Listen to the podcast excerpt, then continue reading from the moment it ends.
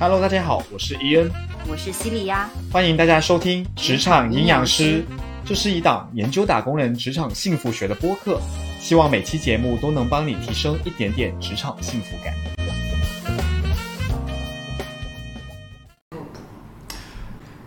不知不觉，我们居然到了第十期的节目了耶！那在这个第十期的节目呢，我们邀请了一位我跟西利亚都非常熟悉的老朋友了，Y Y，欢迎 Y Y。那还是先请 Y Y 简单自我介绍一下吧。Hello，大家好啊，我是 Y Y，我现在在一家电子消费品公司做市场方面的工作，跟两位这个频道的主理人 啊，都是认识差不多超十年、十几十几年、超过十年的朋友，哎，非常的。是这是我们三个人第一次嗯，同时在一起吧？是的是是的是的是是，我们分别我分别跟两位认识十几年。对，年，因为我跟 Y Y 是大学同学嘛，然后西利亚跟 Y Y 是第一份工作做的时候认识。然后后面也有在一个对，公司里面共事过，做过两对次同事。对，是所以其实为什么这次会邀请 Y Y 来当这缘分个嘉宾呢？就是因为刚好他其实是我们同龄人。今天想要聊的是关于这个三十五岁的职场中年危机。首先，我们这个播客就是有个 daily routine，就是会问一下大家最近的职场幸福感一到十分，你会给糟糕。这个幸福感打多少分？啊怎么糟糕啊？那个亚你先来，你抓出是糟糕这两个字。嗯，职场幸福感，反正应该是历史最低的。嗯，那是多少分嘛？六分吧。六分，嗯嗯，蛮低的，因为之前相比对他大概在前面八期呃四五期吧，我们有了这个之后，他都是给九分以上，是的六分是真是。上一期其实也不高，所以上一期我把那那段截剪掉了 因为我这特殊情况嘛。对，你你呢？我最近还行，我最近就是稍微度过了一个艰难期，嗯所以我最近可以到八分左右八。分左右嗯，OK。我应该不用评分了，我马上就没有职场了，所以就不存是还会再在。纠缠一下吗？不纠缠了，不纠缠。纠缠了。对，所以那现在的体验感呢？体验感就是对于职场这个事情，我的期待指数现在应该有个就是八分，就是不能说是幸福感，而是期待感，大概有个八分吧。那你整个人生的幸福感可能突然会碰到十分，也有可能因为你甩掉了一个，我也觉得，我觉得你的包袱，对远离负能量的事情会让人过得更对，幸福感会提升。对所以你决定，就是你最终决定要去摆脱这份工作嗯之前的那个、那一秒钟，你的职场幸福感是多少？三分吧。是上周嘛？对，Which no 哦 no 不不不，这周。Which 就是前两天。行，那回归到我们今天想聊这个话题啊，首先想问第大家第一个问题就是，你们对三十五岁有实感吗？有感觉吗？感觉到自己马上要三十五岁了吗？我没有，嗯我有哎，可能让我觉得可能跟我们的状态不太一样是吧？不是，我觉得相较来讲，我们的确比 Celia 要年长两两三岁。哪没有没有他对我觉得这个跟年龄没什么关系吧。我来的路上还在感慨，我们今天聊这个话题，我却还在那里为情情爱爱在那里，就是，对，然后就觉得哇，就是我不配，是我不配。三十五岁，我觉得我认真的想想，你就是他大概是一个你提醒我，嗯，我会想起来的东西可是。但是我现在真实的体感，可能总觉得自己还是在二十八九岁啊这样子的一种感觉，但实际上肯定不是嘛。其实我们掰起手指算一算，哎，好像就只剩下几年就到三十五了对对。的感觉。我其实也是一样，就是我过了三十之后，好像对于年岁这个事没有感觉。我一直觉得我差不多就是三十岁左右吧，对对是因为就是最近也不最近吧，就是一直在网络上很多人在讨论说啊，职场人是不是到三十五岁就要被就是失业啊，然后有这个中年危机啊，被干掉等等，所以其实。也不得不会被提醒说自己马上要三十五岁了，那我对我的人生，我对我的这个规划是怎么样的呢？那沿着这个话题去看的话，那其实我们对我们的这三十五岁中年危机是有什么看法吗？你们觉得有真实的这个危机吗？会感到焦虑吗？或者没有吗？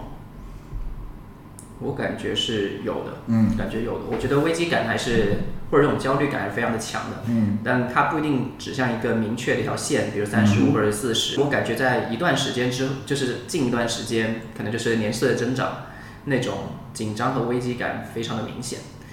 这个会不会跟就是呃爸爸妈妈加上你有了小孩之后，身份角色的转变？我觉得一定是有的。嗯，之前也有跟朋友讨论过这个问题。我觉得焦虑或者是这种危机核心，给我的感觉是这种大概是一种挤占，就是你有你有四面要救火的感觉，你有非常多的东西要分散你的注意力，这个时候你好像有一种我好像什么事情都还没干好，还就什么事情都还有一些空间，都都要去做一些事情，但是呢，你精力可能跟进不过来，或者是你有种力不从心的感觉，从而产生了一种可能是无力，可能是不安全感，类似这种情、或者一种焦虑，这种情绪交织在一起而形成了一种呃低气压的感觉。嗯。那这当然就一定包括了父母的一些事情你要管，嗯孩子孩子的一些事情你要管，可能工作的一些事情你要管，包括你个人成长，甚至比如说现在这经济环境，你可能理财的事情，嗯你也是不是应该多想一想等等，你会发现你身边多了非常多的命题。嗯在你二十多岁的时候，我相信我二十多岁的时候，可能我的命题只有工作，嗯对吧？我这个我怎么样从我现在职位做好什么样的业绩，去得到更好的薪酬或者是更好的职位，从而就是反正得到上级的认可或得到市场的认可。那时候你可以很专注，尤其甚至是大学的时候也是那种专注的吧。你在做一个社团，你可以很集中的去做一些事情，是赛道也非常一致。就很专注。对，但现在你会发现你不得不处理这些事情，而且很多事情你都是第一负责人。是，这个爸爸妈妈的问题对，你不管吗？孩子问题你不管吗？你你要交给你伴侣去管吗？就你必须是。你也是你伴侣的第一负责人。对对对对对，他也是我的第一负责人，对吧？对吧？就是除了工作当中，而且我觉得可能到了这个年龄，大概很多人也处在某一个职位上，你至少在一个 team 里面，你都是一个第一负责人吧，嗯无论这个 team 是大或者小。是的，所以你很多事情你都是在最前线直接承担这个东西。我感我感觉可能是这个样子。嗯，我我觉得哪怕就是因为刚刚也提到了，其实现在有了家庭，有了小孩嘛，会有更多的这种焦虑的压力来源。哪怕像我没有家庭，也还没有小孩，其实一样的，在这个阶段之后，哪怕我还是专注在我的工作，可能放大一点来说，会去专注我的人生。可是，在这个上面还是很容易感到焦虑，和这个焦虑的的确确跟是不是三十五岁没有太大的关系，更多的是可能呃我的人生阶段已经有了一定的阅历，我看过了很多事情，我就会重新思考我对我以前的一些认知是不是正确的，我是否真的足够了解我自己，我在做的事情是否真的我想去做的，来自于更多这样的焦焦虑点可能会更多吧。那西利亚你呢？你会有焦虑吗？因为刚过三十嘛，我去年三十岁，现在，嗯，我觉得我刚刚在想一个事情，反正我们现在都是三十加嘛，对，有什么变化？你看我们，聊的话题我们在一个，茶馆见面，呃，which 我以前肯定不会。想象到，我现在也偶尔吧，不能说经常，偶尔会选择喝茶，嗯。或者跟朋友约茶馆。嗯。然后我有开始非常规律的运动，嗯，嗯，在运动这件事情上投入足够多的金钱和时间，是，嗯，然后这些可能都是我在三十岁以前没有去做的，嗯，对，所以呃，我在情绪上，就像我前面讲的，可能困扰我的绝大多数还是这种情情爱爱哈。对，对，但是你不知不觉当中，你其实是做了一些变化的，包括我做职业转型，我觉得也有。其实就是我前几天去听一个教练活动，那个秋晨也是在那家机构学教练，包括某几个知名企业家也是在那家机构学教练。嗯然后那家教练机构其实就是他他在主打的这个呃方向。如果说呃你发现你的职业给你带来很多的焦虑，你也可以考虑转型去做这份职业。呃，他他们这个机构就是嗯比较把教练当做可能那、一种职业，嗯。或者他宣传的时候有这样说嘛。嗯。那他就会说，哎，这是一个越老越吃香的职业。嗯。嗯，我不管你以前的工作是什么，那这个呢是属于你要有足够多的经历、嗯。经验啊、沉淀，甚至就是很多失败的人生的体验、嗯嗯。和一些嗯你更更多向内寻的这个呃呃积淀以后，嗯。你可能可以在这这个事业上发展的更好。嗯，然后我觉得这个呃，可能我没有刻意的去因为说想要去找一个越老越吃香的职业做了这个职业转型，但潜意识里可能你已经开始去做这样的事情。嗯嗯，所以嗯没有办法具象化，哎呃这种焦虑，就比如说像刚刚 Y Y 有提到的，因为我确实不存在太多的这个呃角色和这个身份的转换嘛，但是你可能已经在去做一些改变了，因为行为就是态度。嗯语言不是态度。因为焦虑这个东西，其实更多来自于，比如说现实跟理想的这个差距，或者有时候是来自于所谓这个 peer pressure。因为我们经常会聊到，特别是我自己年轻的时候，我觉得对于这种就是身边人对比啊等等，其实是有很明显的。你说是动力也好，你说是压力也好，也会有。你觉得我们到了这个人生这个阶阶段，还会有这样的焦虑来源吗？就跟身边的人对比，觉得说，哎。跟我同龄的，如果我们坐在一起，我们发现，哎，我们好像会彼此生活有点落差，会会有这样的的焦虑的来源吗？Peer pressure 对我来说，它是一直都有，也肯定有，但是大大降低。嗯，跟你看，我认识 Y Y 的时候是一二年，嗯。一二一三年的十年前，十年前，然后那时候是第一份工，呃，对我来说是第一份实习，然后可能是 Y Y 的第一份工作，而且我们认识的时候，其实我们俩大学都没毕业，对，嗯，也是我的实习。然后我我觉得那个时候是我自己，我现在回过去看的话，过去十年里，你要说 peer pressure 的顶峰，我觉得，嗯，在临近毕业那一两年和刚毕业的一那那一两年的那四五年里，我觉得是呃最集中的。是。然后呢，这中间也有起和伏，因为我你的每一份工作，包括我做过不同的职业嘛，你每次进入一个新的职业，你又有新的一群对标，啊，你的参照物又又在变化，你情不自禁啊，反正是会比较的。对。啊，现现在是因为我刻意在学习一些啊这种东西，甚至我在做的工作其实就是在帮助大家去呃消除 peer pressure，所以呢，啊可能有一些思维框架下我会好很多，但我必须要承认这东西。他是在呃好学生的这个基因里的，我觉得是一定有的。然后，但是他那个就是我我我想想我应该怎么理解这个事情啊？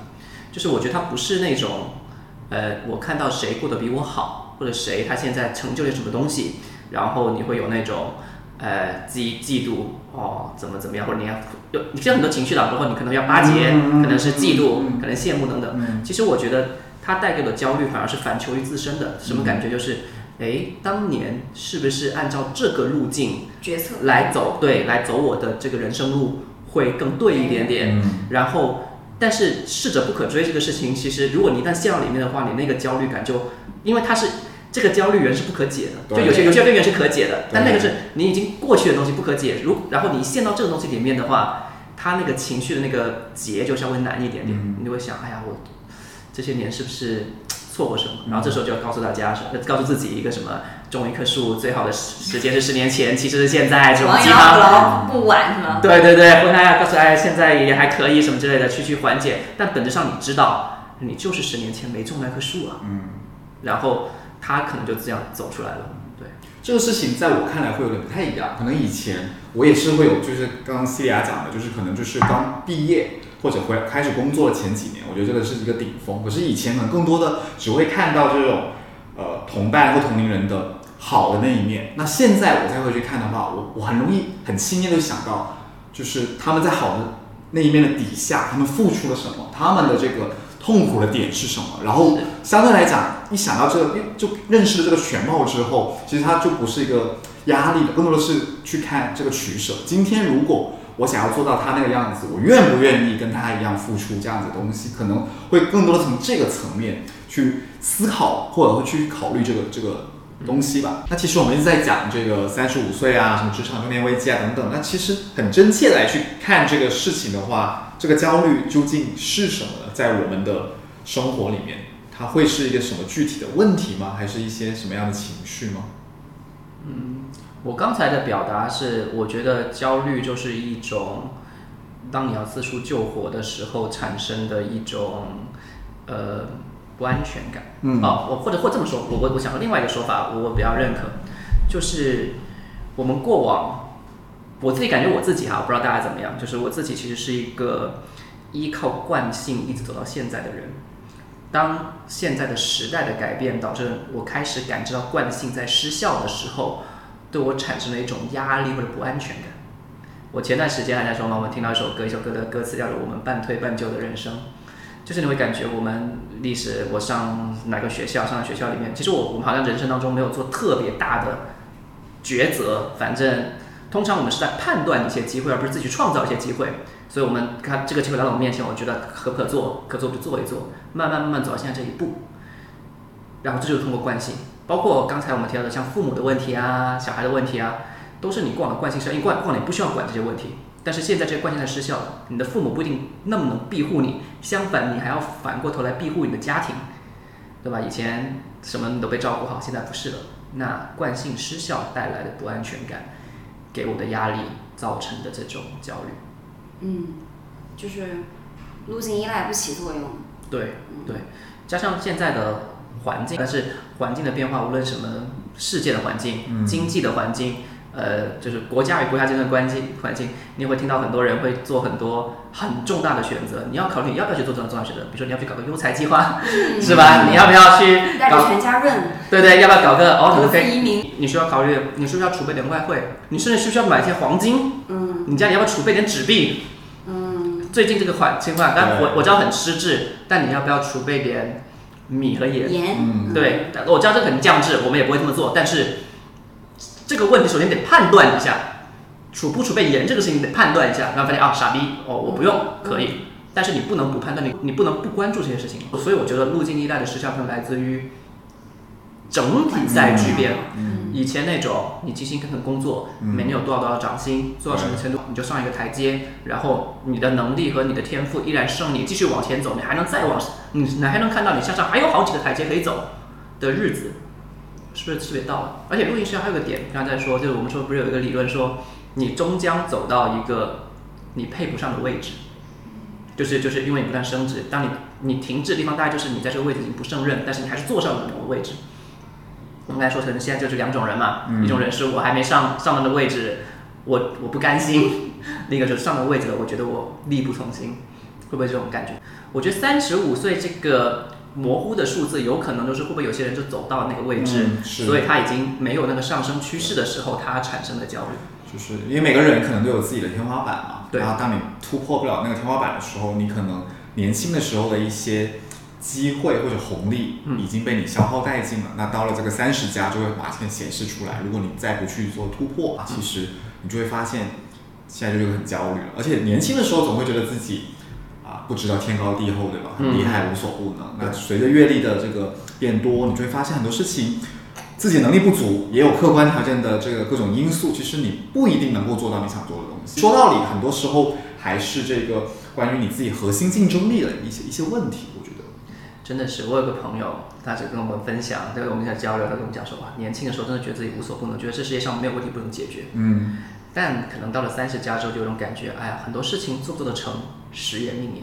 对，就是我，尤其最近有一些大趋势的问题，导致了有些行业可能是灭顶性的嗯之灾。嗯，他会觉得啊，真的不是我的问题，我真的抵抗不住。嗯，所以他会有这种感叹。那个同学的案例给我的其实是核心竞争力一定程度可以缓解这个事情，因为当他的行业遭受了灭顶之灾之后，他凭借自己在曾经的行业里面积累出来的一些能力，他依然有非常多好的机会嗯供他选择，他他依然拥有选择权。是的。所以说，在三十五岁这个焦虑，我觉得我的焦虑跟大家就是目前网络上在讨论很多的关于这个三十五岁就是很容易被裁员，你还是这个公司的这个大头兵，对吧？你在公司内的竞争竞争不过小年轻们，或者你不好跳槽等等。我的焦虑来源不是于这个，因为我觉得。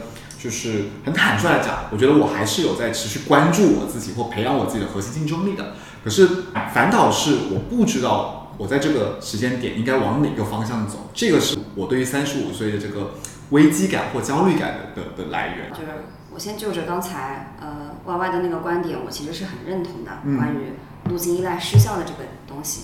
我自己其实，在前几期播客里也讲过，这个这还是那个系统认同嘛。然后为什么我们原先去达到这些结果，相对是可以去利用惯性的，是因为正如你所说，原先的呃社会没有变化太快，其实是有相对固定的标准答案的。啊，然后我们呢，大部分人的这个资质其实都是能够通过努力达到这个标准答案的，或者接近的。啊，于是呢，我们就这么过。然后后面呢，就变成了当这个，因为时代变化的加速度是越来越快的。啊，你你的这个原来的这个很多事情，社会还没有来得及产生标准答案，所以我们没有东西可循。那这个时候，然后又回到你刚才说的，那自己的所谓的核心竞争力，我觉得这个事情就是。呃，就是向外寻还是向内寻的问题。嗯，因为最终来说，所有的资源都是在你的内心和在你自己身上的。你对你自己有多少了解，多少探索？你对你自己能够做什么？嗯，我先不说做成什么好了，嗯，有多大的认知才决定了，就决定了你有多能够对抗这种失控带来的焦虑。因为焦虑其实都是你遇到了你没有解决过的或者以前没有见过的新的东西问题，那这就是失控感。人性本身对失控就是恐惧的，恐惧的，这是嗯，对，就是人嘛，刻在我们基因里。对，可能我们在从原始人的时候就是这样子的，没有见过的一个生物，他就害怕，然后他可能就要想着我怎么去打败他。嗯，那。对于我们现在来说，遇到的新的东西它是越来越多的。然后我们随着年纪的增长，就像刚刚 Y Y 提到了，角色变多。那你本来每一个角色遇到的东西，在这个社会下都在变多。然后你角色再叠加的话，那就会越来越多。因为确实我没有太多的在跟工作相关的，或者跟个人成长相关的焦虑。我觉得就是因为哦，我在至少从进入三十岁的过去这一年半里面，一直都在做的就是向内寻。去怎样看到我自己的资源和我内心有哪些财富？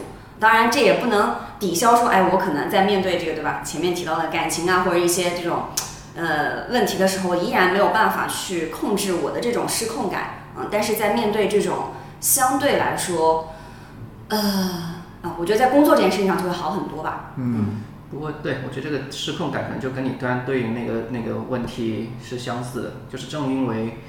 我们很像有一些确定性，失控感本身就是确定性的缺乏，所以所以说你说我的时间精力就在这里，这是我的财富嘛，我的我的资源，我往哪个方向投？对对对，我很希望有人给我一个答案，对，或者是社会给你一个相对标准的答案，但现在似乎没有，所以会产生你那个问题。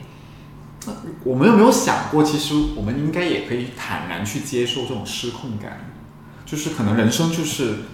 有一半的时间就是这么失控的。我们是真的要把所有的问题都有一个确定的答案吗？或者我就是让他这样失控呢？因为为什么有这个问题呢？其实这个就反映到了我最近的一个状态。就之前其实我跟思雅一直在讲，今年以来吧，就是这个职场一直让我很煎熬。因为一方面是我在这个职场里面，我不知道要怎么再往前一步；另一方面，对于我自己的长远的这个人生的职业规划也好，目标也好，我也不知道应该往哪个方向走，就是有一种非常强的失控的感觉。可是。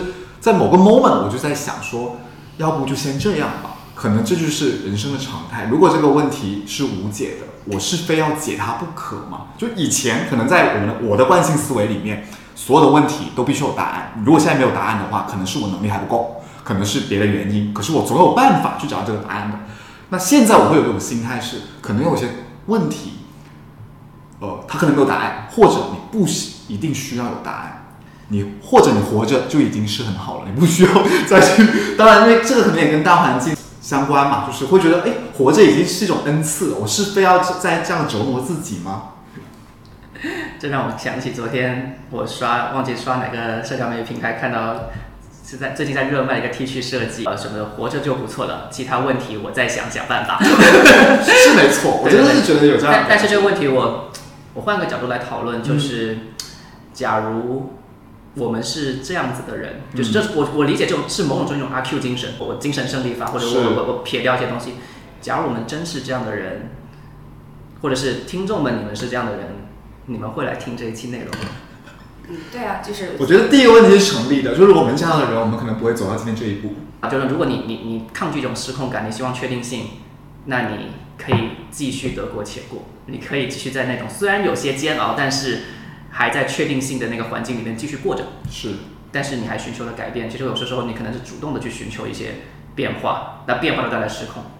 我自己有个体验是这样子的：当我产生焦虑的时候，我有迫切的需求去解决掉那个焦虑源。如果那个焦虑源不被解决，我很难把那个焦虑症状给压下来。是，所以，所以我刚才前面有一个分享，我是说，如果我们把焦虑放在一些逝者不可追的一些事情上面，就就很痛苦，因为那东西不可解决。所以。我你刚才那个建议，我我我觉得我很难 take 的原因，是因为它不一定能解决我的焦虑源，就这个事情它依然存在。它没有在解决，它就是没有在。对，它是个逃避嘛，它是个逃避。对，逃避可使是有用，但是它真的有用吗？有时候对我来讲，它没有用的原因就是这个问题，它我依然，我今天不面对，它明天又放在我面前了，那怎么办呢？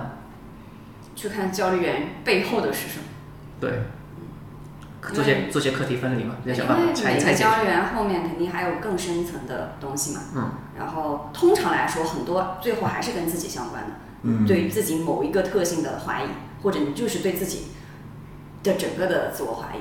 嗯。然后他会在某些时刻迸发出来。嗯。他在你去进进行一些相对轻松的任务的时候，嗯他可能是相对被压压制的，你对你自己的认可，嗯，是被放大的。是，然后，当你就像你刚刚提到工作中出现了新的东西的时候，嗯那部分东西可能它就会滋长出来，嗯或者它忽然被放大，但这两者可能它都是呃动态的。嗯嗯然后，如果说我觉得就是它可能可能会被我们控制，或者说可能所谓一定程度的去控制这个焦虑的，呃，第一步其实就是看见，就是我看见说 OK，这个时候是这个东西冒出来了，其实看见就是第一步。嗯看见就是它会改变，或者说它能被你控制的第一步。你会发现，你看见这个东西的时候，它就已经没了很多。是，最近刚好也在看我们以前一个前同事，他做那个视频号嘛，就是看林肯，他在他啊，讲，对对对，我们底实习时候的同事。对对，他在讲一个说接纳你这个坏情绪，我焦虑可能这种坏情绪，或者或我们不要对情绪做做评判吧，来接纳你自己的情绪。嗯。就当一个情绪出来之后，你先不定义它是好情绪、坏情绪，嗯你去抵抗它啊，焦虑中心我要抵抗掉，我可能先接纳它，这是会比较匹配你刚才说的？对对对，先先看见，是的，对。对。嗯。包括说，我前一段时间也看见一个说法，我也是经常会被别人定义成，嗯。呃，因为我对吧，我有这个呃情绪上的问题啊，包括咱们前老板对我的评价也是这样子的，所以我一直会对我自己有一个标签，嗯就叫做我是一个 情绪问题比较大的人，嗯啊，然后我很情绪化，嗯然后所以我其实呃骨子里是经常会觉得这个情绪本身就要被控制。嗯啊，情绪管理是一个人走向成功的 呃很大的一个呃议题。嗯啊可是情绪它其实没有好和坏之分，嗯就像你刚刚讲到的。而它本身怎么产生的？就假设像焦虑和恐惧这种情绪，那还是回到原先对吧？这个祖先，当他看到一匹狼，嗯，他可能产生了一种焦虑或者害怕这个情绪，那这个情绪本来就是在保护我们。嗯，所以如果放到现在，就是其实人人进化这么多年也没有什么太大的变化。嗯那我觉得就是其实我们的呃这个人类的这个就机体的作用原理还是接近的。我有这么多情绪，可能它就是对我的保护，可以让我更加专注在我擅长的，我做什么事情轻松，我做什么事情快乐上。嗯刚刚你们在聊这个事情，我忽然想到一个还蛮有意思的一个矛盾的点啊，就是说，现在很多人在讲这个三十五岁的中年危机，是因为可能他们在职场上或在生活上一成不变。可是这个一成不变对应的是确定性嘛？当然，我们想要的改变这个确定性的时候，又会带来失控，失控可能又会带来焦虑。那究竟是一成不变好呢，还是我要带来改变，让生活稍稍有点失控，会可以减缓这个焦虑呢？就这个点，你们怎么看呢？我觉得啊，它纯粹取决于你的预期管理啊。嗯、你是因为不确定性而焦虑，还是因为你的确定性而焦虑？其实这只是一一种表现形式。嗯最终其实还是你你天天过着重复的生活。我刚刚提到的这个所谓的预期管理，就但是你期待的是我有一个相对呃有一个固定标准的收入，或者是某一个中产的画面，但是你通过这种确定性无法达到，于是产生了焦虑。我觉得跟这个形式其实没有关系，嗯跟这个结果或者你的这个预期的管理比较相关。嗯对。而你的预期管理是我要走遍世界，我要有多么精神的这个滋养，然后那这又是另外一种期待的不达成，啊所以所以大概是你的确定性是否让你满意？如果这我是这是让你不满意的确定性，而人性本来确实就是比较难控制自己的这个贪欲嘛，对。嗯就是。焦虑跟他可能又是贪不得，又是这种恐惧，嗯。那但它都是这种嗯这一类的这种嗯。相对我们如果把它称之负面的这种感受的话，而且我觉得恐惧很多时候来自于未知，就是你那种不确定来自于未知。当未知，在你踏出去的时候，它就解掉了。不是你那个故事说什么一给一个死囚，一个一这边是死，那边就是一个黑黑门，你也不知道出去干嘛，很多人选择了死，对吧？因为很多时候我们对不确定性的这个恐惧，可能就导致你根本没有迈出这一步。对，嗯，对，但如果像你刚才说的，我已经主动选择了不确定性，我已经迈出那一步，有可能这个不确定性变成柳暗花明，或者是对它可能大大降低了，是。对它就大大降低了，对是的，那他其实，在就是遇到这种有焦虑的情绪啊，或者就是这种不安感的时候，一般你们会做什么？怎么去应对呢？求神拜佛，又借助又借助神说秘力明我们确实三十加，对，这也是我刚忘记讲的一个变化。占卜啊，塔罗牌。但是我换个角度讲，就是信仰或者什么，我我不一定相信某个神某个佛，但是我相信我想用某种方式内求一个自身安定的力量。嗯，也可以把它放作一一种一一类嘛，因为你其实选择相信相信自己的力量，嗯，嗯对。就是或者说你相信相信的力量。是。因为嗯，然后我前段时间特别焦虑的时候，有两个东西，短暂的，就是在那短暂间给了我力量，把我拉出来。嗯一个呢，就是那那两句话是突然间我在很焦的时候，我就在午睡的时候，它突然间打到我脑子里了。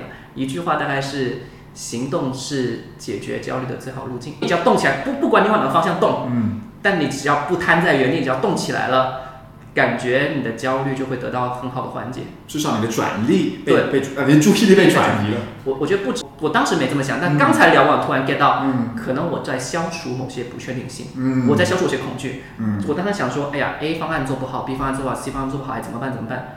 那起码 A 方案跑了跑，发现哎 A 方案真的不能行，我干脆把 A 方案直接舍弃，我直接做个 B 方案什么之类，就是嗯对对对。第二个呢，是我做了一个梦，然后突然打到人，梦那个人跟我讲了一个说，都是体验，这么悬的吗？对，哦我这真是体验，但我觉得可能是我潜意识在告诉我的，嗯都是体验。你是不是看了《认知觉醒》这本书啊？我没看这本书，但是就告诉我这些都是体验，就是觉得说啊，这个事情可能我现在经历的这种焦虑好、痛苦也好，或者短时间的这种失眠啊，或者什么可能给我的东西，太是种体验了。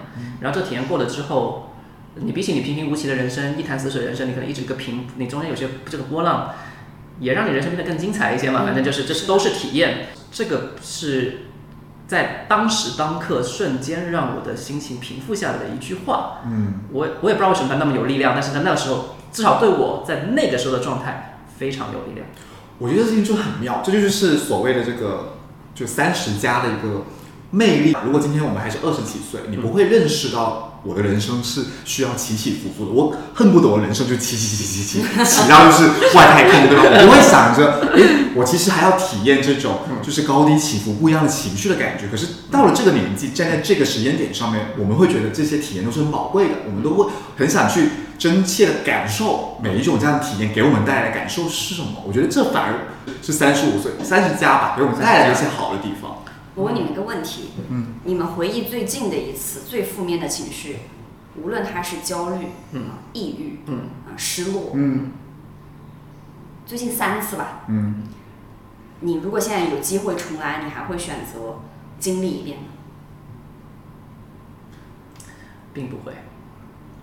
我我我特别想逃避掉，就是说，如果我当时的状态也是，我想尽快摆脱那个状态，嗯那个状态下其实我做不了什么，嗯对。所以这句话可能大概是帮我摆脱那个状态的一个。其实我说的都是体验，我我想、嗯我想纠正一下，我说的都是体验，不是指这个这个情绪都是体验，我说的是这段困难，嗯这段困难都是体验。嗯就是我现在面临一个困局，嗯我可以焦虑，我很不手足说解决它，我可以很很积极阳光的解决它。但是解决这个困难是是体验，嗯我并不是想那个段焦虑失眠的日子是体验。嗯，所以过去的这些事情，你还会再愿意经历一次吗？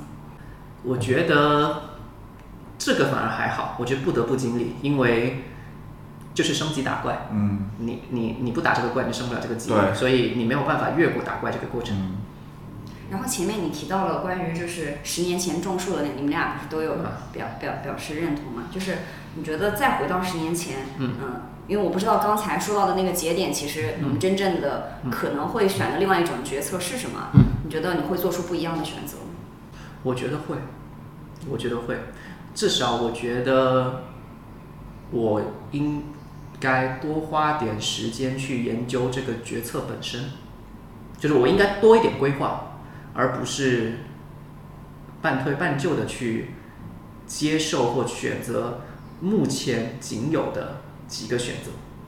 嗯，我我会觉得我不好说，我可能会还是更像更偏向相信当下的选择，因为我现在是带有了我这十年走过来的经验，重新回去看那个对那个选择嘛。可是当下其实你没办法去做的事情，我我每次遇到 Y Y 说的这种情况，我会告诉自己个什么东西呢？或者你走的那条路会更糟糕，我就就会这样去说服自己，我而去接受我现在的生活，因为我们对于没有选择那条路，肯定有很多的幻想，嗯，而且大部分的时候，那些幻想是好的，可是说不定它是更坏呢，你永远不得知嘛，对吧？今天早上做教练对谈的时候，我也跟教练讲，我是一个很习惯把事情，我先想的是最坏情况，如果这个最坏情况我都能接受，那这件事情我就可以做了。所以我是更倾向把事情往最坏的方向想，我也会跟自己讲说，我选的那个选择的话，可能它就会变成这这这么坏了，那我还是不要，我还是好好珍惜我现在的生活吧。对，那难怪我们就是走的路就是完全不一样。我就是那我在学习这种方法，嗯嗯。我就是永远都把事情往最好的想，嗯。但是它的一个对我的反作用。噬和伤害就是你大概率常常期待落空，落嗯。空，对，但是你又很容易打去起鸡血，对，因为你对于那个美好的期待的这个多巴胺的诉求，嗯。啊，它太强烈了，它就会刺激你永远去追求这些，嗯。就像刚刚娃娃提到创造机会的东西，是。嗯，永远都渴望去做这个东西，但是，嗯，确实你就是没有办法，但是但是两位为什么就是猴子掰包裹那个故事也听过吗？就是你前三分之这些路去判断，嗯中间三分之一去验证判断，嗯在后三分之一选个大概大一点的包裹就摘了这样子。嗯我在第一段就是从环环球出来创业那一段，我就已经给到一个点，就创业这个事情，反正只见贼吃肉，不见贼被揍，这就是这就是非常刻在。我看到很多人做创业的时候，一下就什么什么走，然后光鲜亮丽拿多少投资，对，但是我们自己做的时候发现，其实有很多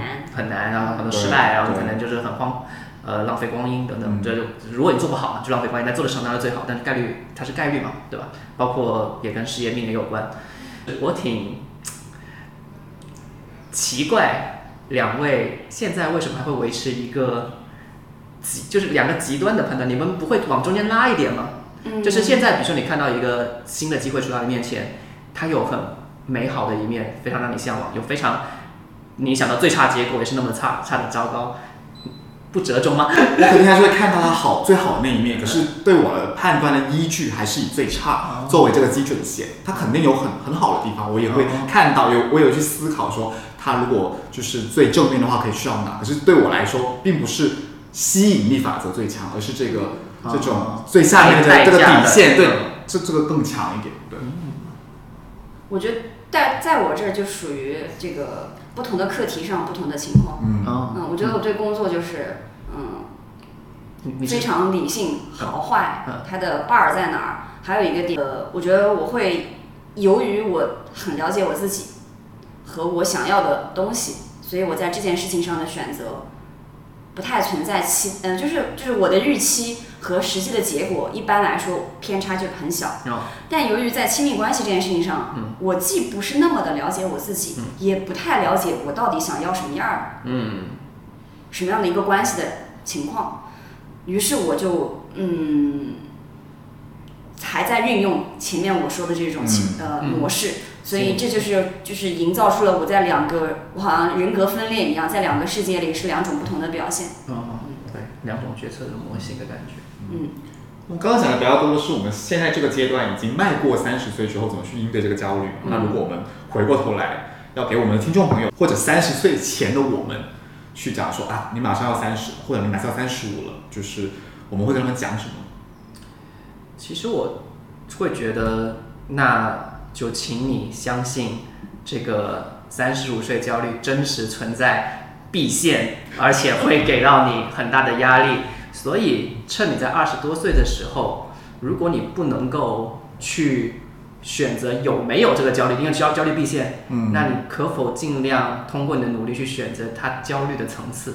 我觉得，就是我觉得任何人都是有那个焦虑，只是焦虑层次不一样。有些人的焦虑可能在收入和支出的差别，嗯就温饱；嗯有些人可能是一些呃安全感的问题，这个岗位我保保得住。嗯啊，有些人可能是一些社会认同的问题，就是比如说我现在三十多岁了，我我还没结婚或者我还没孩子的话，我我是没有跟上，或者这就是七大姑八大姨催我这种焦虑。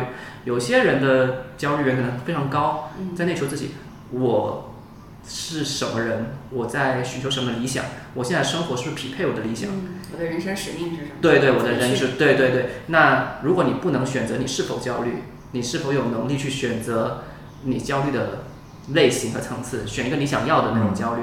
我有这种我有一种理解，就是其实我的核心，我当时候我前段时间的焦虑来自于我既有很多重要紧急事情在崩，就是它它冲在一起，而我没有足够的时间精力去解决它。嗯，也就是我认为危机感和焦虑加上有时间这个事情，会使得这个焦虑是正向的，或者这个危机感是正向的，它会给到人向前的力量，而不要等到危机感加没时间，你再来做这个事情。所以我的建议是这个样子我。觉得刚刚其实提到一个关于这个对于接纳情绪这个事情，焦虑就是不可避免的嘛。我们也不要下意识的去抵抗焦虑，觉得说啊，我就是要避开一切让我感觉焦虑的事情。我们就是要认定它，焦虑其实是会发生的。我们要去做改变的是，我要培养，或我要去把自己培养成一个能够应对焦虑的人。我有一套属于我自己的方法论，更好的去应付焦虑，而不让这种焦虑把我拖到一个泥潭里面或深渊里面，嗯导致自己就是生活很很难受。我觉得这个是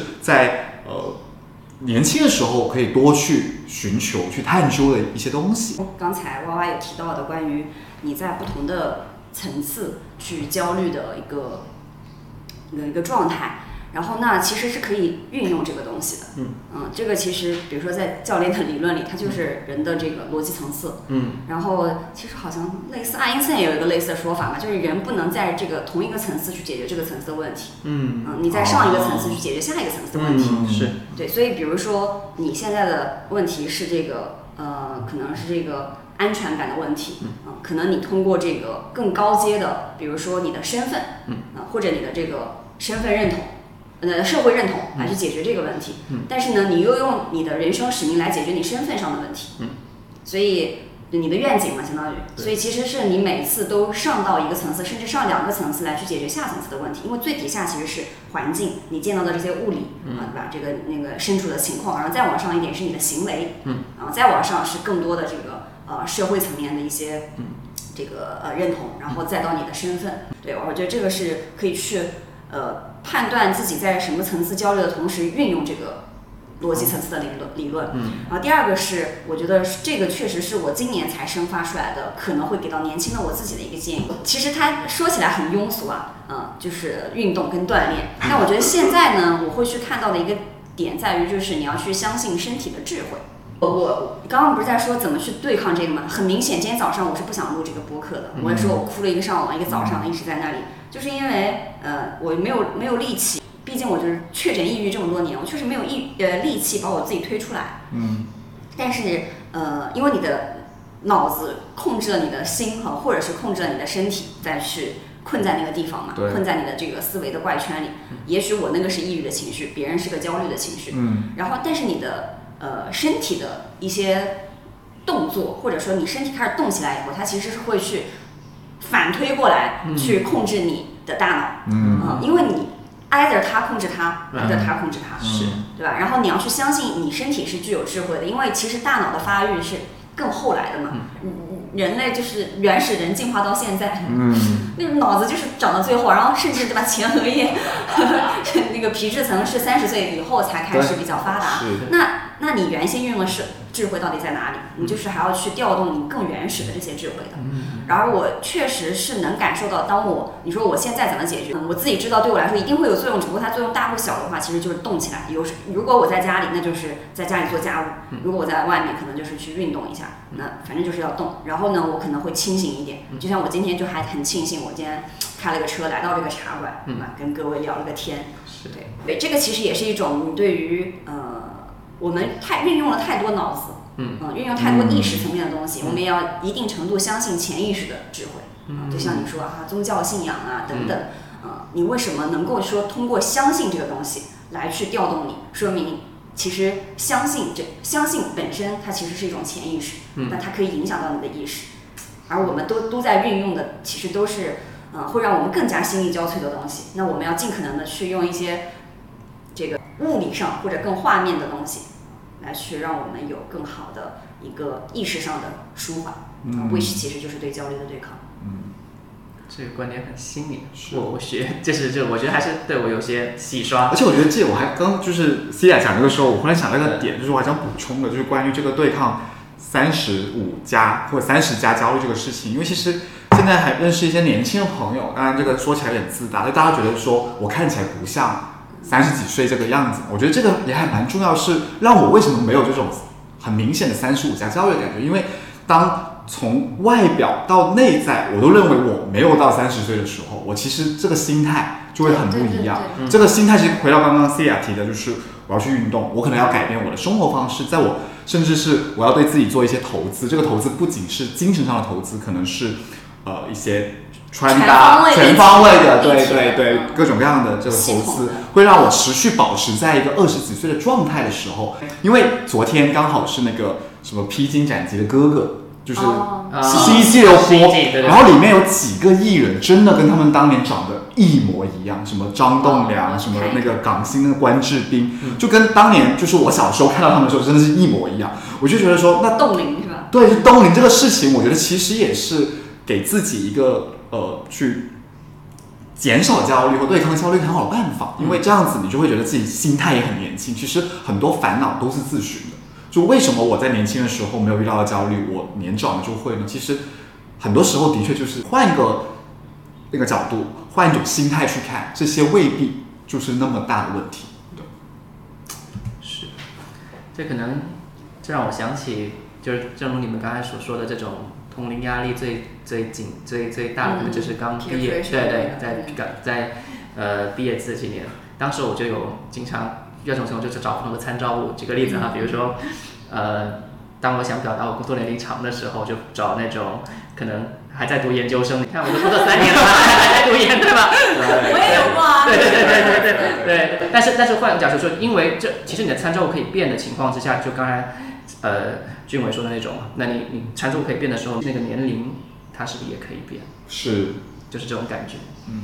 就这这可能是一种调节心态的方式。嗯嗯那今天我们聊了很多关于这个中年危机的呃事情啊，也分享了很多我们的看法。那如果各位听众朋友们有任何关于这种对抗焦虑，或者对于这个中年危机有任何想跟我们沟通的、想要聊的，欢迎大家在播客下面进行留言，也欢迎大家在我们的粉丝群里面积极跟我们互动。